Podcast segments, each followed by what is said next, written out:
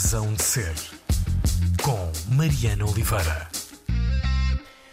Estão a ouvir a Razão de Ser, estão a ouvir a Antena 3, uh, estão a ouvir a Margarida Campelo cantar, para já de seguida ouvirem a Margarida Campelo conversar nesta hora de entrevista ao sábado de manhã na Antena 3. Uh, a Margarida Campelo é uma voz uh, musical, uma voz na música há muitos e, bons anos, mas este ano, este ano que está quase a passar, foi eh, especialmente bom, digo eu, eh, porque foi a estreia a solo, eh, ou não a solo, mas com um disco em nome próprio da Margarida Campelo. Chegou-nos ali em meados de março, embora a gestação tivesse sido a pandemia, esse período da pandemia. Supermarket Joy, um hipermercado com 14 artigos canção à nossa disposição. Hoje a conversa vai andar pelo supermercado, mas também por outros corredores. Olá, Margarida, e obrigada por vir Olá, à Razão de Ser. Eu. Tu és provavelmente a, primeira pessoa em toda a história da, da música portuguesa a usar a palavra chavascal no, no título de uma canção. Uh, eu confesso que não fui exaustivamente confirmar esta informação, mas vou pôr as minhas mãos no fogo em como não. Eu Nunca também, ninguém. Eu não quero ir, eu não quero ir investigar porque eu quero acreditar que eu sou a primeira pessoa a usar essa, essa, essa palavra num título de uma música. como é que ela acabou a ser uh, o título de uma canção? Enfim, uma parte importante do, do, do refrão. Consegues reconstituir o caminho? É daquelas coisas que já se perde? Não, hum. nada se perde porque na verdade o processo para as letras todas foi igual. Um, porque eu já tinha as músicas feitas e, e tinha as músicas feitas com um, um esboço de letra, algo, uh, envolvia alguns porque eu não, eu não, não estava acabado, em inglês. E o Faz Faísca e Chavascal um, foi a primeira música em que eu decidi fazer uma, uma experiência para passar para, para português. Então juntei-me com a Ana Cláudia e com a Beatriz Pessoa e começámos a fazer uma, uma experiência. E a minha indicação para elas é eu quero que caiba exatamente naquilo que eu já tenho feito. Portanto, eu tinha os sons todos, tipo das palavras todas. Uhum. Então o processo foi muito, muito específico. Não foi pela letra, foi mesmo tipo, o que é que cabe aqui nesta frase, estás a ver? então esse refrão ao início, esse refrão era. Uh, Got addicted to your love. Era, era qualquer coisa do género. E o que é que cabe, não sei o que, não, e, e a Bia dizendo, ah, isto lembra-me faísca, não sei o que, não, tipo Chavascal. E eu acho que foi a Bia que disse, que disse a palavra Chavascal, porque a Bia disse as coisas mais nonsense que eu tenho no meu disco. Okay. A Beatriz Pessoa, porque ela é uma pessoa muito criativa, uh, e a Bia acabou a dizer as palavras mais, mais nonsense. Então, tudo aquilo que eu tenho assim, meio nonsense, que está no disco, foi quase tudo a Bia que, que inventou. Ok, há ali uma vibração muito surrealista, sim. Muito, muito. E isso tinha a ver com, com, com, a direção que eu lhes tinha dado também, porque a ideia é: eu quero letras divertidas, não têm que fazer sentido, mas também não quero que sejam idiotas. Um, adorava que fossem imagéticas, tipo simbólicas. E, e depois tinham mesmo de, de, caber nos sons que eu já tinha feito, porque ainda por cima é um disco com esta vibe RB, soul. Portanto, há ali coisas que eu faço na voz que eu preciso mesmo de que, que a palavra acabe num I ou num U ou num, ou num A. Portanto, tinha mesmo que encaixar, eu tinha mesmo de conseguir fazer o. Uh, uh, uhum. um, de uma forma musical. Não ia ceder nessa não parte. Não ia ceder, não ia ceder. Ou seja, estava tudo feito e tinha mesmo que fazer uh, sentido e eu não tinha. E eu não queria ter vergonha a cantar. e então foi um trabalho muito de de puzzle e, su, e super divertido. Então Chavascal acabou por vir nessa lista de palavras que cabiam naquele refrão que já estava feito e pronto, e nós de facto achámos logo piada a palavra porque porque era uma palavra que já tinha caído um bocadinho em desuso uhum. e e na nossa cabeça ninguém tinha feito nunca uma música no mundo. Ah, falaram mesmo sobre uh, isso. Falámos, falámos, okay. falámos. E, e, a música era mesmo para se chamar só Chavascal. Uhum. Mas depois essa ideia foi vetada pela minha editora. um, disseram que era um bocadinho agressivo ser só Chavascal.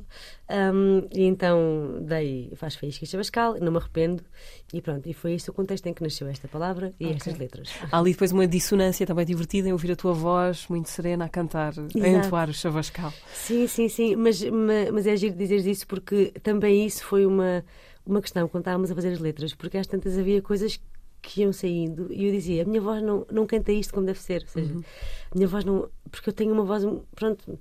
Hum, enfim, não, não vou descrever porque vou, vou arrepender, mas, mas é isso. Há, há certas coisas que na minha voz não faz muito sentido uh, cantar, porque eu canto de uma forma séria, não é? E de repente, se a letra, se a letra fosse muito idiota, tinha que ser ter um compromisso entre ser uhum. nonsense, divertido, simbólico, mas não palhaço. No, ok. Mas era importante ter letra, porque, pelo percebo, a, a letra ou a lírica uh, teve, teve bastante menos. Não sei se menos importância se aceita esta Sim, não, expressão. eu aceito, aceito. Portanto, a música, a música, a parte melódica, dos arranjos, tudo isso, pré-existiu à, ideia de letra. Tu, como ouvinte, também és um ouvinte que presta mais atenção à, à música do que ao que está a ser dito, ou sim, não? sim, sim, sim. Tanto que é a forma como, como a música me sai também é essa. Ah, eu, eu não sou muito uma pessoa muito ágil com letras. Aliás, eu, eu não sou ágil com letras, ponto. É a última coisa que eu ouço numa música, é a última coisa que eu decoro numa música e passam-se anos, ou seja, e isto é, sei lá, eu toco em bandas e às vezes só passar tipo 5 anos é que, é, que uma, é que uma frase me bate. em pleno palco, tipo, eu estou a cantar uma música que já cantei tipo 200 vezes e é tipo, uau, que frase tão bonita. E, é- e às vezes preocupa-me um bocadinho, não, não vou mentir, fico um bocadinho preocupada com a, a falta de atenção que eu dou a essa parte. Porque tu és cantora, não é? Tocas Sim, também, sim. mas és cantora. Sim, sim, sim. sim. Portanto, as palavras estão na tua boca. As palavras estão na, estão na minha boca, mas as palavras estão na minha boca e pronto, eu, eu tento que isso mude um bocadinho porque gostava de ser uma pessoa que prestasse mais atenção a essa parte, tanto porque isso me vai fazer também crescer para fazer as minhas próprias partes de, de letras das músicas, porque é isso, essa falta de atenção que eu dou a essa parte não é uma coisa consciente, é mesmo como uma- a minha forma de ouvir funciona. Faz com que eu depois também não, não seja muito capaz de fazer isso sozinha, não é? Porque tenho poucas referências, ah, não, não analiso muito, etc. E pronto, e eu não, eu não, não sinto que precisa de ser capaz de fazer tudo sozinha. Não é, não é uma coisa eh, onde eu sinto que falho, Sim. porque eu já, já faço muita coisa sozinha e, e, e muito me orgulho disso. Letras não é uma delas e enquanto, enquanto sentir que precisar de pedir ajuda, assim vou fazê-lo. E tiveste Um, algumas neste disco? Tive todas. Ah, todas. Todas. Nenhuma letra é minha, só. Um, a maior parte é, é minha, da Ana Cláudia e da Beatriz. uh, e depois tenho uma da Francisca Cortesão em inglês, ainda da, da fase em que o disco era para ser em inglês, mas eu decidi deixar. Uh, e tenho um, um poema depois de uma amiga uh, atriz que é a Sofia Dinger. Uhum. Um, portanto, sim, as letras não, não. E na tua pergunta, tinha que ter letra? Tinha que ter letra, acho eu, porque eu acho que a, minha- a- a música que eu tinha imaginado na minha cabeça tinha letra. Não era o foco principal da música, ou seja, se, se fosse uma coisa que servisse a, a canção, a, a parte musical já, já feita, não, não me incomodava. Portanto, eu não precisava que fosse uma mensagem, eu não- porque eu não tinha nada para dizer. É isso, eu não tenho nada para dizer. Eu só queria fazer música ah, a que eu gostasse de ouvir e, e que me fizesse sentir bem. Ahm, não era por aí, não era para, para de repente ser a poeta revelação. Não, eu não, não sou, não, não tenho essa pretensão e acho que é isso, lá está também a música que eu cresci a ouvir, todo, todo o soul e o RB dos anos 80 e não sei o quê. Para já era tudo hiper focado em, em amor, não é? Baby, baby, não sei o quê. Eu tentei não, não, não ir muito para aí, não que o exemplo que eu dei há bocadinho não fosse para aí, porque o refrão do Chavascal era Addicted to Your Love, ia para aí, porque de facto as referências do, do, do RB, quer dizer, é quase impossível tu não, tu não tipo, vomitares a palavra baby, não é? Porque está, porque está em todo o lado. E isso em português é muito delicado, não é? Porque de repente passas, passas isso para, para português e sou, Soa mais piroso do que no inglês. muito piroso. Sim.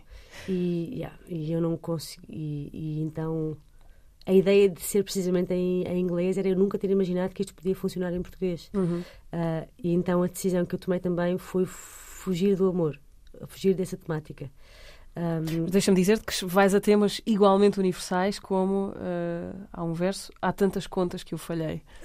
exatamente. Acho que é uma coisa que dirá igualmente muito a muitas pessoas. Eu também achei, eu também achei. Ah, esse, esse refrão foi, foi, foi provavelmente dos, dos processos mais divertidos no- na escrita das, das letras, porque as ideias para esse refrão eram dezenas, dezenas.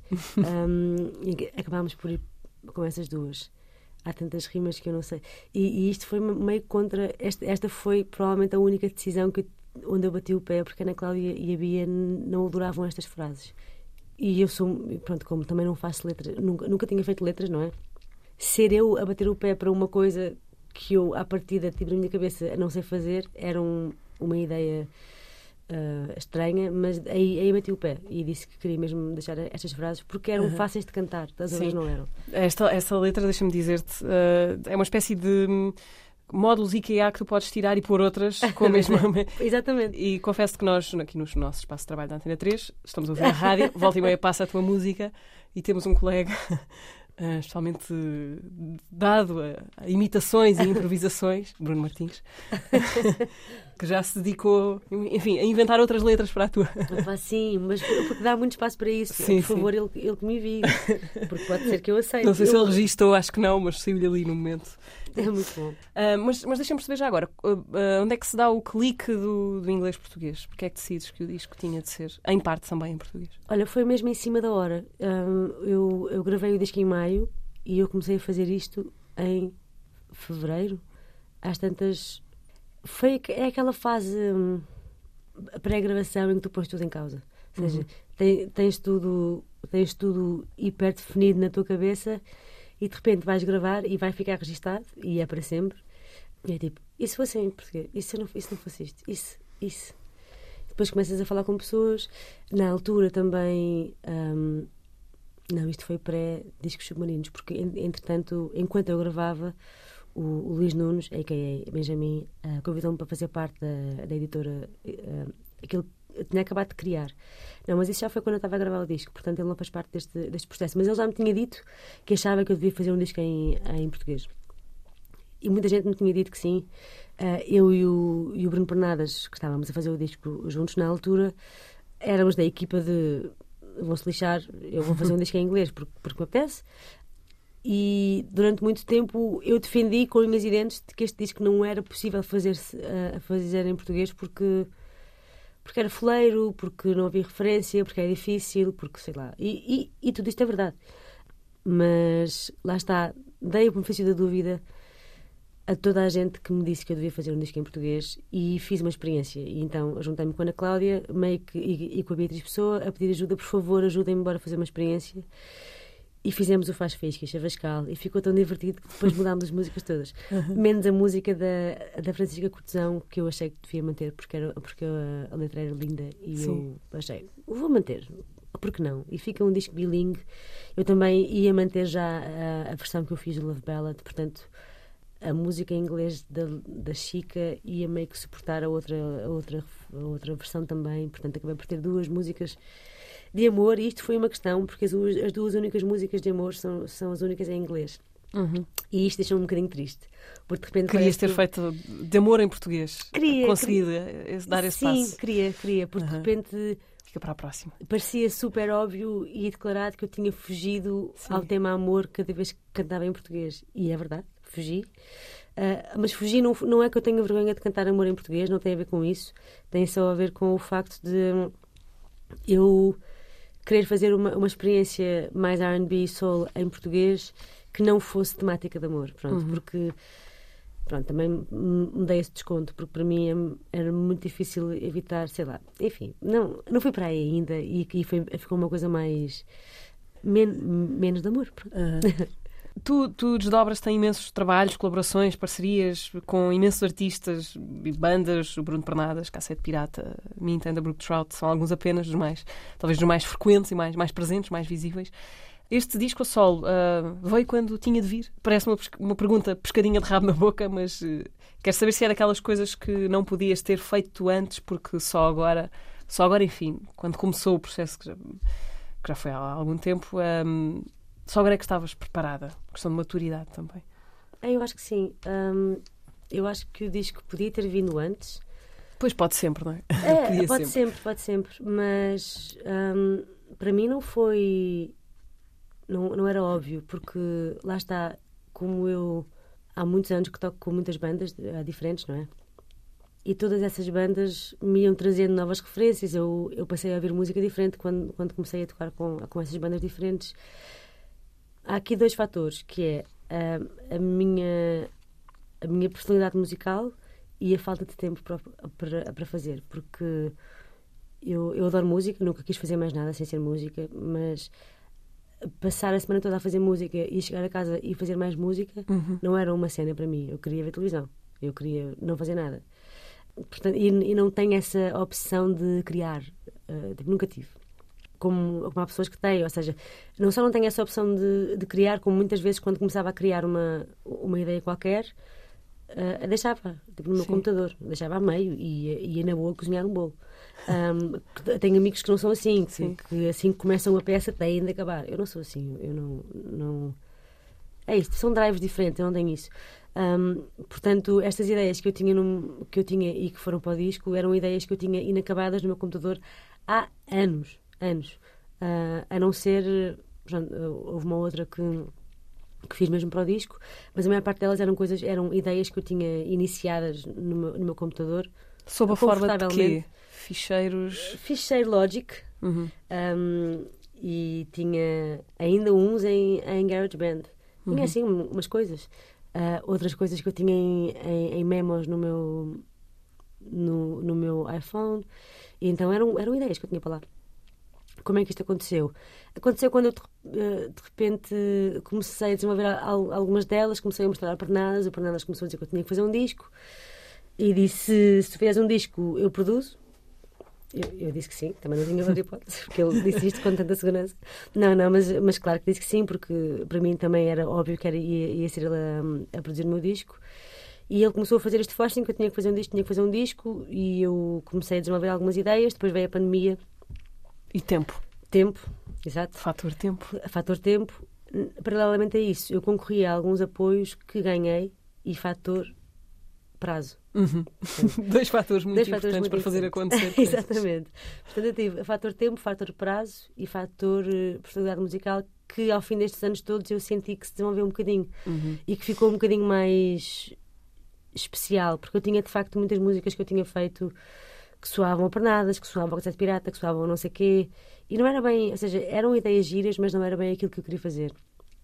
E às tantas, quando eu comecei a libertar-me desses, de- dessas referências todas e só a fazer aquilo que eu que me apetecia, começou a sair esta coisa assim mais, mais soul, que foi aquilo que eu, que eu cresci a ouvir. Uhum. Um, e pronto, e eu comecei a desenvolver essa parte, comecei a perceber que queria fazer este disco. Na altura fiz, ainda quando eu estava muito insegura nas coisas que eu própria, própria criava, fiz uma, aquela versão do Love Ballad e mostrei a Pernadas e ele disse, olha, eu acho que o teu disco devia ser isto, devia, devia ser ah, por aqui. E eu disse, eu também acho, ok. E, e aí tinha, eu tinha... eu tinha a primeira referência daquilo, daquilo que o meu disco ia ser. Uma coisa mais soul, mais, mais de cantora uh, Wannabe Whitney Houston. Então foi, foi essa versão que deu uh, o mote depois ao resto do disco. Não, não que as músicas sejam todas assim, um, mas que me libertou enqu- enquanto cantora daquilo que eu daquilo que eu ia ser. E o fator computador foi importante também aqui. O outro computador foi muito importante, é verdade. Um, porque quando eu fiz 30 anos, os meus amigos ofereceram-me um computador uh, para eu fazer músicas. Uh, porque Para, eu- para não arranjar mais desculpas. para não arranjar mais desculpas, foi mesmo assim. Porque eu andava há anos a dizer. E, e, e em minha defesa, algumas ideias vêm quando eu tinha só um iPad. Também me foi oferecido. e, exato, e quando eu fiz 30 anos, os meus amigos ofereceram-me um computador para eu a começar a fazer músicas. hum, muito queridos. Eu tenho amigos muito lindos. Ah, e assim fiz. E, e, na realidade, a, a primeira música que eu. A primeira ideia que eu criei quando abri o computador e o GarageBand na altura foi uma ideia disco que acabou por ser o, o mapa astral. Uhum. Um, eu tinha um teclado MIDI na altura e então pus um beat a tocar e fiz aquela linha de baixo logo ali. E, e aqueles acordes. Ou seja, aquela ideia foi uma vez, estava, estava a tomar um pequeno almoço ah, com a minha irmã e com o Pernadas, acho eu, e estávamos a brincar e às tantas fiz aquela linha de baixo e pronto, e saiu uma pastoral. As ideias normalmente vêm de quando estás a fazer outras coisas que não música, as ideias musicais. Um, Ou quando estás a trabalhar em música. as ideias as ideias vêm normalmente quando estou a fazer outra coisa que não música sim algumas vêm a conduzir algumas vêm aquele clássico antes de ir dormir é Uhum. mesmo verdade Um, Antes do sonho, enquanto ainda há tempo para nos lembrarmos Yeah, do que está a mesmo. acontecer. então há um monte de ideias ah, por exemplo o, Maggie aquela, aquela bossa nova que eu tenho na- no Uhum. disco eu tive a ideia da música quase toda ah, antes de dormir e gravei a música toda. Eu acho que tenho, tenho isto aqui no meu, no meu telefone.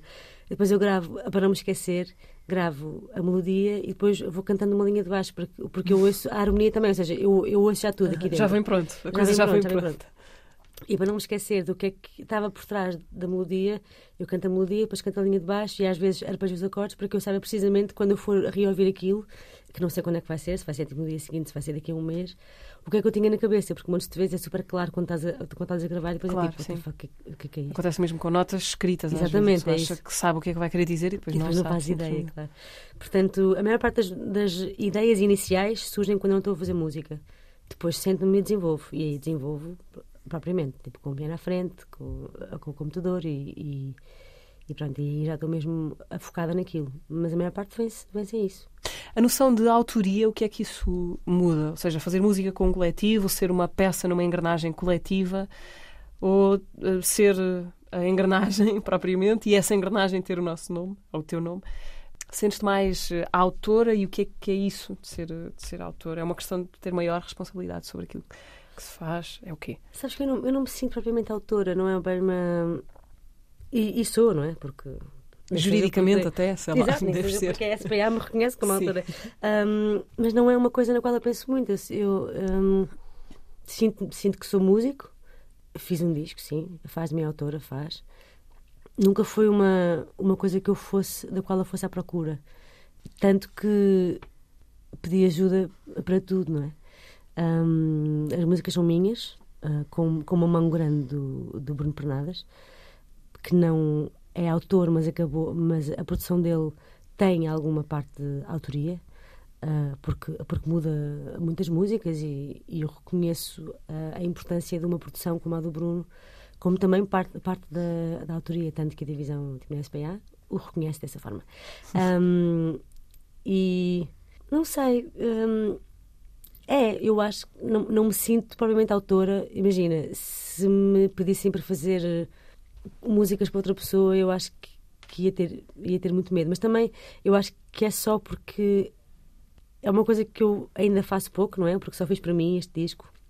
E são músicas muito específicas que eu fiz para mim. Ou seja, eu, eu sei que as vou conseguir fazer valer, sei, e estou a pensar como é que isto vai soar. Ou seja, eu já ouço tudo aqui na minha cabeça.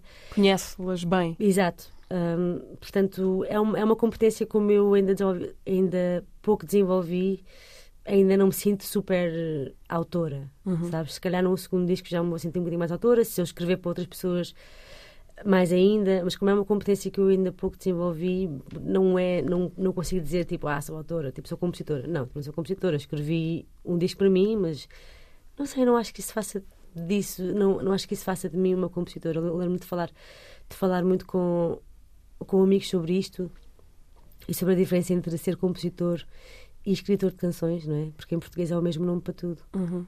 E em inglês eles se separam, não é? Tipo composer e e songwriter.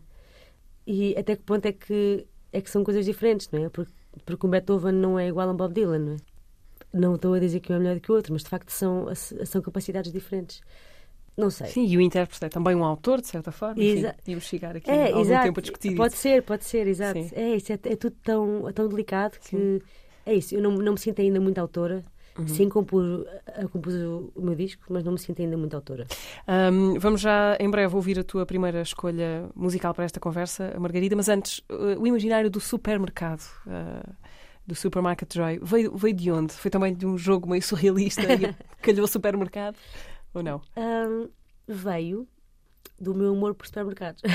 Tens amor por super... eh, Tenho. Pensei nisso justamente quando estava a pe- a pensar sobre isto, porque realmente é um lugar, uh, normalmente uh, lugar de pressa, não é? Onde não vamos para estar, mas para fazer o que temos a fazer e ir embora, apanhar o pão e o leite e seguir viagem.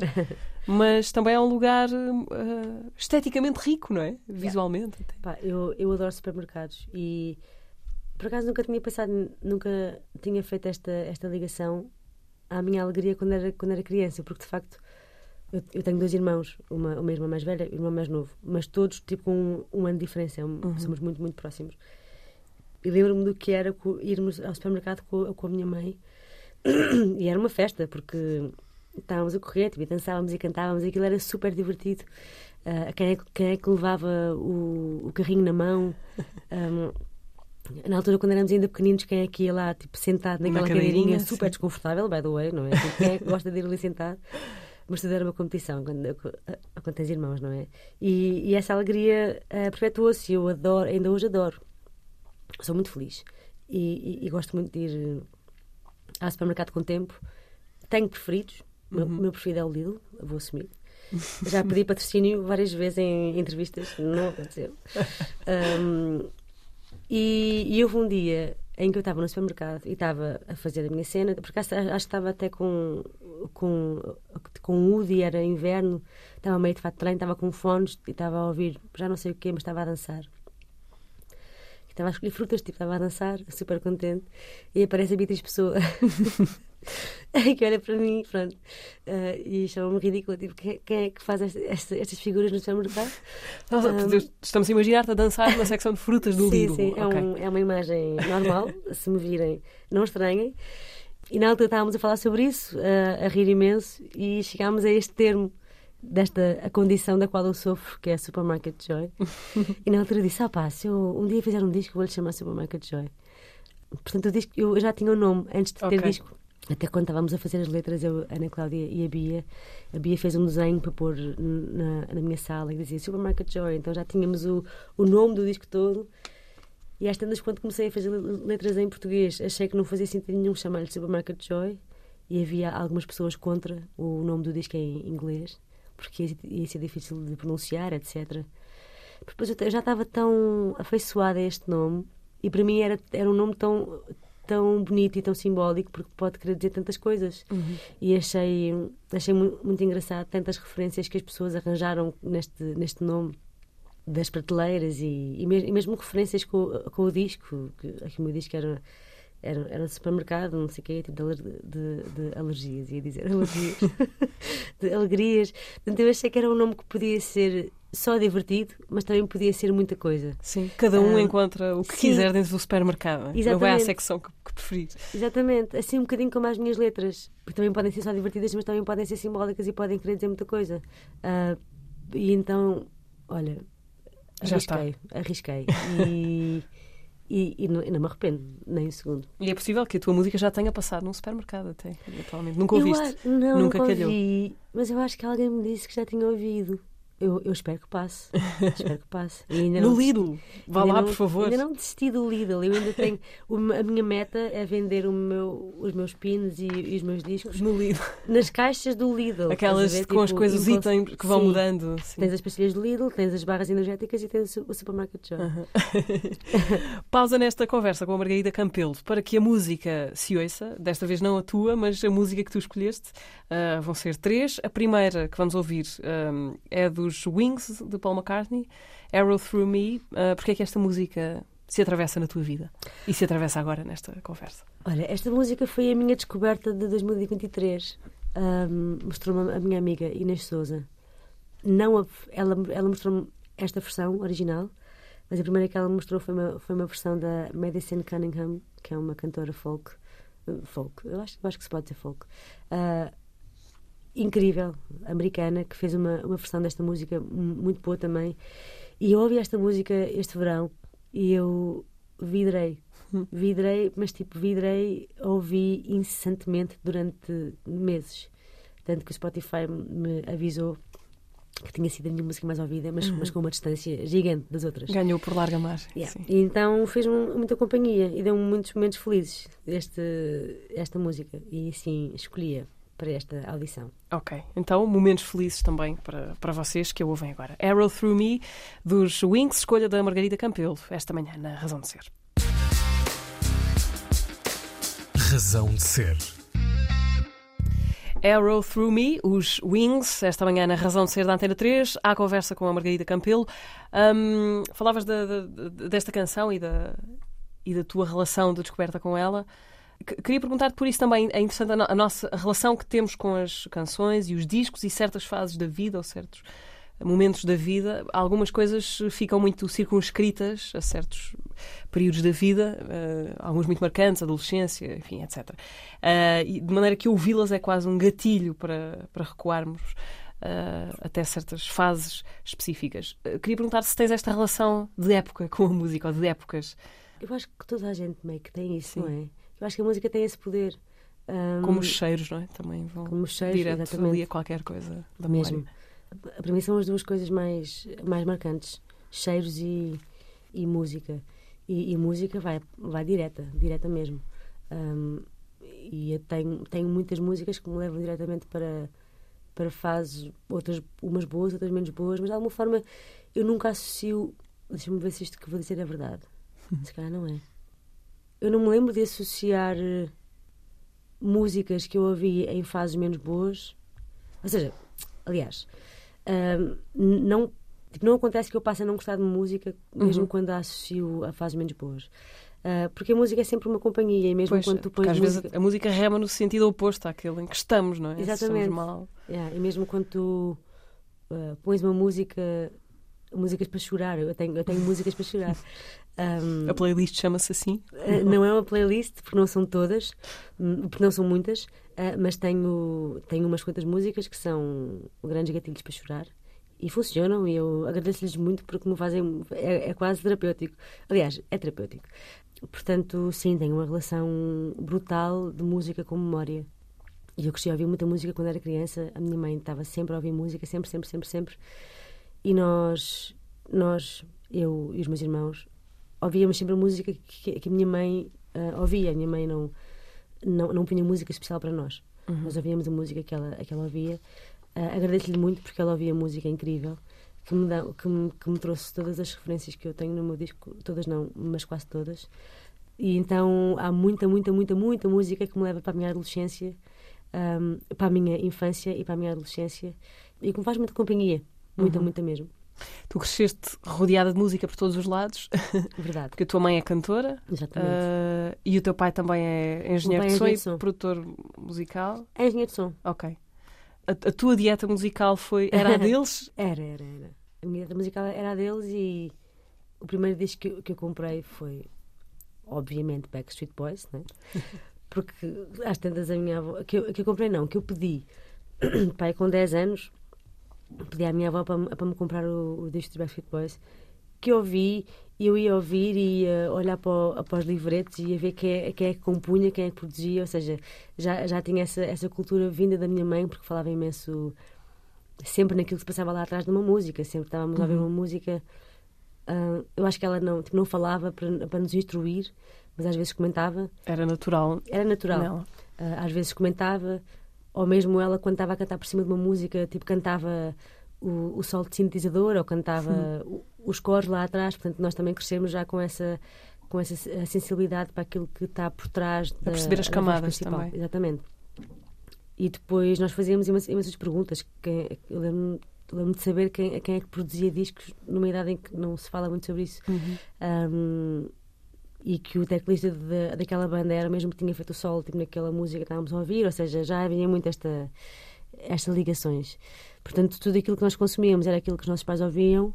um, e, e- pronto, ia, roubar discos à minha mãe para no, no, no quarto e passei por fases muito, muito diferentes. E era, era coisas muito, muito ecléticas, desde, desde o Freedom do George Michael ao, ao Best Of dos Carpenters, a, a Chicago, sei lá, era, era muita, muita coisa diferente.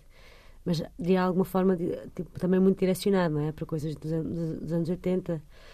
Não ia para Bob, Bob Dylan, por exemplo. Uhum. Ia, ia para Cat Stevens, mas não ia a Bob Dylan. Depois foste sozinha para Bob Dylan, ou não? nunca fui para Bob, Ou para nunca Bob Dylan. foste? nunca Ok. fui para Bob Dylan, não. Nunca, nunca me bateu muito. Eu gosto muito de, de, de songwriters dessa geração, ah, mas vou mais para James Taylor, Cat Stevens, ah, Carole King. ah, vou, vou mais para aquilo que a minha mãe ouvia. Pronto. Eu sou, Uhum. sou muito fiel àquilo que a minha mãe mostrou. Uhum. Ainda sobre a tua mãe, a tua mãe é Isabel Campelo, e há este facto muito curioso e, e ternurento para muita gente, é que a voz da tua mãe está na vida de milhares de portugueses Pois que está. já foram crianças, porque é a voz do Vitinho, da canção do Vitinho, é. eh, que foi transmitido pela RTP vários anos, não sei quantos, mas foram muitos. Uma Eh, data deles. eh, e, portanto, durante vários anos serviu para adormecer muitas infâncias. Exatamente. Uh, tenho de te perguntar pela tua relação com o Vitinho uh, e, e pela tua relação com esta circunstância, no mínimo especial, que é a voz que te adormeceu a ti em direto, adormeceu também milhares de crianças por esse Portugal. Sabes que é uma, é uma relação. Para mim, era a, a relação que eu tenho com o Vitinho era o fascínio das pessoas com a minha mãe ser Vitinho. Porque eles falavam disso muito. Sim. ah, e muito aquela pergunta ah, adormeceste com a tua mãe a cantar Vitinho? Não, a resposta é não. Um, a minha mãe uh, adormecemos, de facto, mas não era a cantar Vitinho. Um, mesmo a, a, minha mãe não. Uh, a relação que, que, tem com o Vitinho, é, eu acho que é mais esta aquilo que se tornou este, este fenómeno, não é? Porque inicialmente o Vitinho era suposto ser só o, o jingle de uma papa. Sim. Não era suposto ser este, este fenómeno todo. Portanto, é uma relação. Eu, eu acho muito engraçado e adoro ter as pessoas que a minha mãe canta ao Vitinho, mas não é uma coisa que eu me lembro de viver intensamente quando era criança. Não. Sim, pois acredito que seja daqueles factos eh, distorcidos, no sentido de que são muito maiores para as pessoas ou para o impacto que teve do que na vida das pessoas que protagonizaram. Sim, sim. Nem eu me lembro muito de ouvir o Vitinho na, na televisão, confesso. Porquê é que eu não me lembro de ouvir o Vitinho na televisão? Se calhar, a minha calhar... mudava de canal, provavelmente. é possível. Porque, porque tu eras criança nessa altura, as coisas bateram mais ou menos. Eu acho que sim. Eu acho que devia ser. Eu acho que devia ser. Me... Bem, eu não sei quantos anos é que, é que aquilo passou na televisão, mas eu lembro que a minha mãe Gravou aquilo pai em 86. Será? 87? 88? 86, acho eu. Portanto, ainda não, acho que estava grávida da minha irmã, talvez. Uh, portanto, eu sou capaz de não, não me lembrar dessa fase, não é? Porque uhum. eu não sei quantos anos é que aquilo passou, mas eu devia ser muito, muito, muito pequenina. Pois. Eu também agora não sei, mas diria que foi anos 90 fora, por aí. Exato. Mas eu, eu, exato, então eu, eu apanhei certamente. Mas imagina a minha mãe a mudar de canal se, se aquilo passasse, na boa. Uhum. tipo, já não posso com esta música. Um, portanto, a minha relação era mais tipo, ah, que giro, a tua mãe jura, jura que a Vitinha. Sim. ok. Fixe, ainda bem que gostas. Não é, não é, não, não é uma coisa que eu sinto, ah, uau, a minha infância. Não, Sim. acho que não. Ok. Uh, bom, vamos ouvir, não o Vitinho, isso vão por vossa conta ao YouTube, que está lá tudo. Vamos ouvir Stevie Wonder, uh, Knocks Me Off My Feet, e esta canção leva-te para onde? Esta canção leva-me, posso dizer, leva-me para o Lidl. eu tenho problemas. Se depois disto não há um patrocínio do Lidl para ti, enfim. Tenho, eu tenho problemas, eu, eu, porque este verão houve, um, houve um, uma ida ao Lidl em que eu ouvi esta canção em loop e a ida, a ida não foi curta. Eu, eu, eram compras para a semana ou, ou para. Não faço compras, compras para o mês porque eu moro sozinha, portanto, compras para o mês é só ridículo porque tudo se vai estragar. Mas compras para a semana, e então eram compras. Eu fui, eu fui com tempo e fui com, com paciência, como vou sempre, quando tenho tempo, e eu ouvi esta música em loop a, a, a ir lá dentro, a voltar. E, então, e lembro-me de estar no parque estacionamento do, do Lidl a parar e ouvir a música outra vez, porque para mim foi, foi estranho, porque eu conheci este disco, achava eu, e esta música não me tinha. Tinha passado ao lado. E às tantas. Houve alguém que me mostrou esta música outra vez e eu. Ah, como é que esta música me, me, passou ao lado do Stevie Wonder? E eu achava que. É, o Stevie Wonder é, uma, é, um músico que não deixa nunca de me, de me, de me surpreender, porque quando eu acho que conheço bem a discografia dele, que conheço, que é bem, ela é tão vasta e tem tantos discos que passam ao lado deste, do, do repertório dele mais, mais mainstream um, que eu ainda descubro coisas que amo. E este, este ano foi mais um ano desses. Uh, esta foi uma delas. E pronto, e também teve em loop na, na minha cabeça e não na minha playlist, porque eu não faço playlist tipo de verão, mas em loop mesmo só. Uhum. A, a, música a tocar over and over and over and over again. Um, e pronto, e sinto muita coisa boa. Ok. Um dos teus artistas inesgotáveis sim, é o sim, Stevie sim, Wonder. Knocks Me Off My Feet, escolha da Margarida Campelo, esta manhã na Razão de Ser. Razão de Ser. Regresso à conversa com a Margarida Campelo, convidada esta manhã uh, na Razão de Ser. Estamos quase a fechar esta, uh, esta conversa. Queria ainda falar de, de jazz, uh, porque foi aquilo que tu foste estudar. Era óbvio que, querendo trabalhar com música, querendo fazer música, era jazz que querias ir estudar ou foi uma entre várias opções possíveis? Uh, Tornou-se óbvio. Tornou-se óbvio aí aos 16. Eu, eu sempre quis fazer música, nunca pensei fazer mais nada. Houve ali um momento em que eu saí do liceu e, e que ponderei. Lá está, há um bocadinho como estávamos a falar há bocadinho de, da pré-gravação do disco em que, em que questionas tudo. Quando eu saí do liceu e de repente tinha mesmo que tomar uma decisão. Uhum que estava tomada, porque eu estudava música há anos já, portanto a, a decisão estava tomada. E se não fosse música? E então fiz exame de entrada para a Escola Superior de Teatro e Cinema E pronto, e, e, e Com a ideia de quê?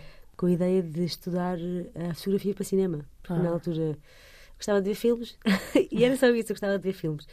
E, e- e questionei se, se isso não fosse só música. Porque tinha falado com alguém, ah, até acho que tinha sido o Filipe Melo que me tinha dito na altura: Olha, pensa bem se queres fazer só, só música da, da tua vida. Porque depois pode tornar-se um bocadinho aborrecido e não sei o quê. E eu, ah, ok, isto não fosse só música. Eu também gosto de ver filmes. e foi assim tão ingenuamente que eu me inscrevi na escola, que, que eu fiz audição para a escola de, eh, a Superior de Cinema, para a parte não, não de ser atriz, mas eh, escrevi um guião e, e fiz tudo. Fui chamada para, para- para fazer entrevista, até hoje não sei como, mas chamaram-me para fazer entrevista. E na entrevista, pronto, perceberam que o que eu queria fazer era música, é claro que não passei. Ahm, mas pronto, mas isto para te dizer, exato, eu estava música desde não muito cedo, na medida em que, pronto, quem começa cedo começa tipo aos 3, 4 anos, mas eu comecei numa altura saudável, pai, aos 12.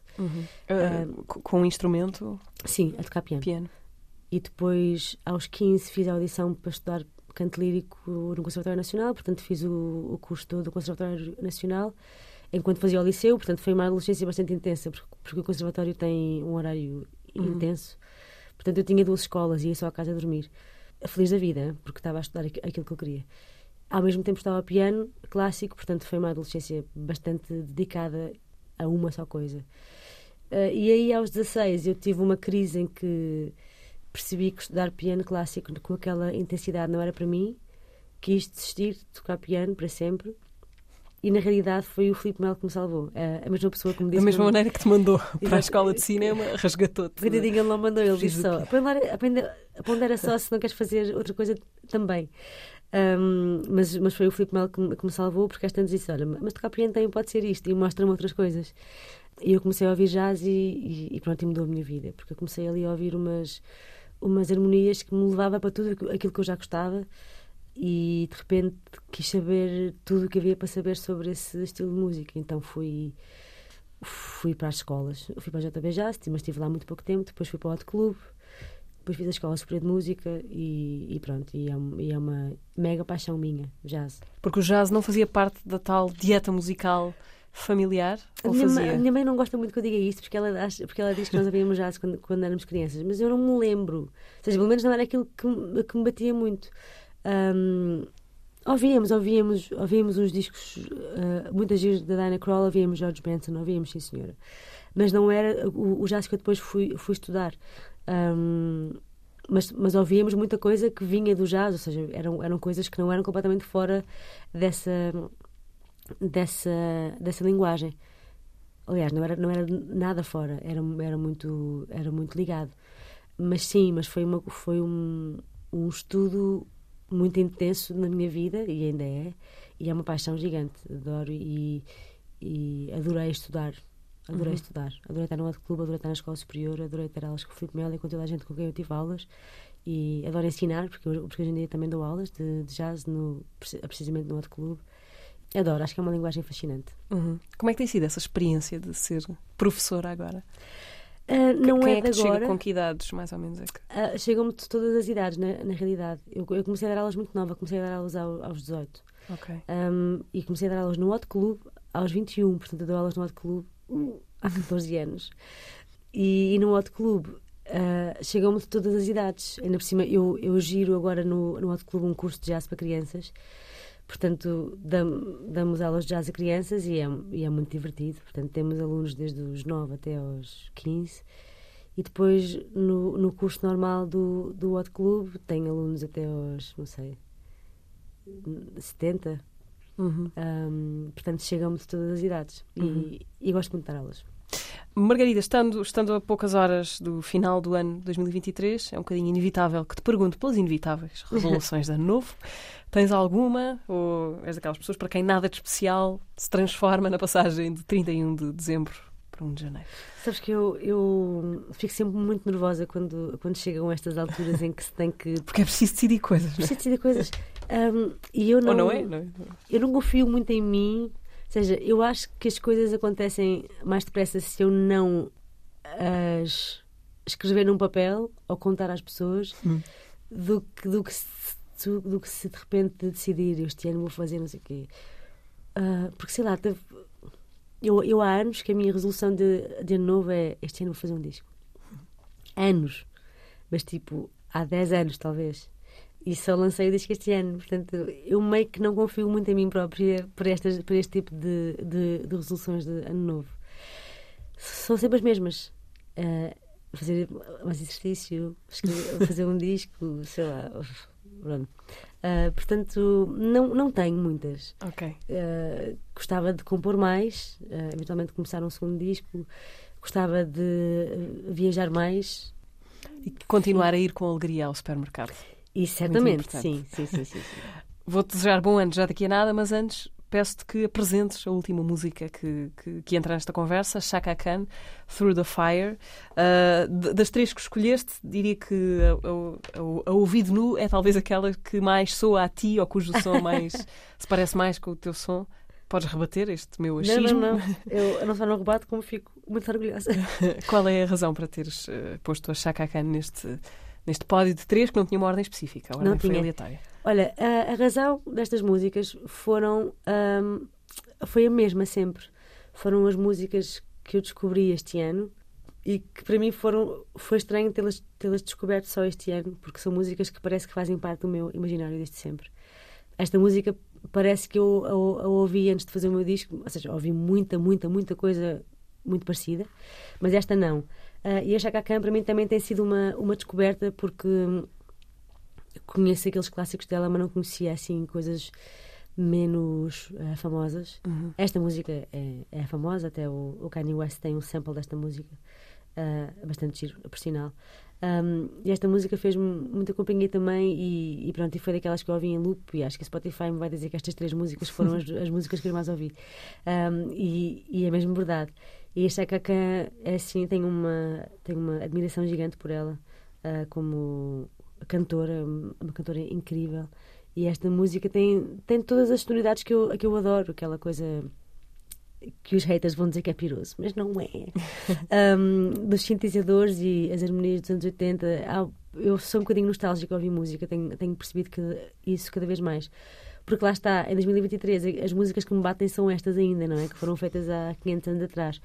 Um, e de repente eu vou ouvir, vou olhar para o meu rap do, do ano do Spotify ou do que quer que seja, vale o que vale, mas a, mas a verdade é que revela qualquer coisa. E eu tenho percebido que, que as minhas opções vão sempre para uma cena muito direcionada, para uma zona muito, muito específica, e é sempre 70s, 80s. Uhum. Um, e pronto, é aceitar. e Chaka Khan Through the Fire fez-me também muita companhia este ano. Estou-lhe muito grata e agora apetece-me imenso para ver esta música. Pronto, vamos ouvi-la já agora, já de seguida. Atravessamos o fogo com a Chaka Khan, a pedido da Margarida Campelo. Uh, e agora sim, Margarida, bom ano. Obrigada, obrigada. também. Obrigada por teres vindo à Antena 3. Esta foi a última razão de ser de 2023. Eu sou a Mariana Oliveira, boa tarde, bom fim de semana e bom ano a todos. Razão de ser